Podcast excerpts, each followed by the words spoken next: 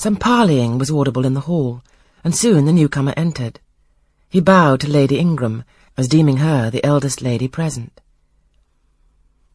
It appears I come at an inopportune time, madam, said he, when my friend Mr. Rochester is from home, but I arrive from a very long journey, and I think I may presume so far on old and intimate acquaintance as to install myself here till he returns.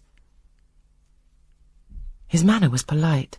His accent in speaking struck me as being somewhat unusual, not precisely foreign, but still not altogether English. His age might be about Mr. Rochester's, between thirty and forty. His complexion was singularly sallow.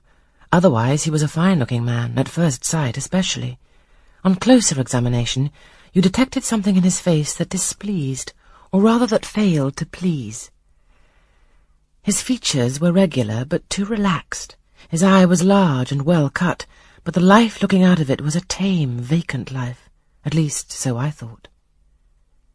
The sound of the dressing bell dispersed the party. It was not till after dinner that I saw him again. He then seemed quite at his ease. But I liked his physiognomy even less than before. It struck me as being at the same time unsettled and inanimate.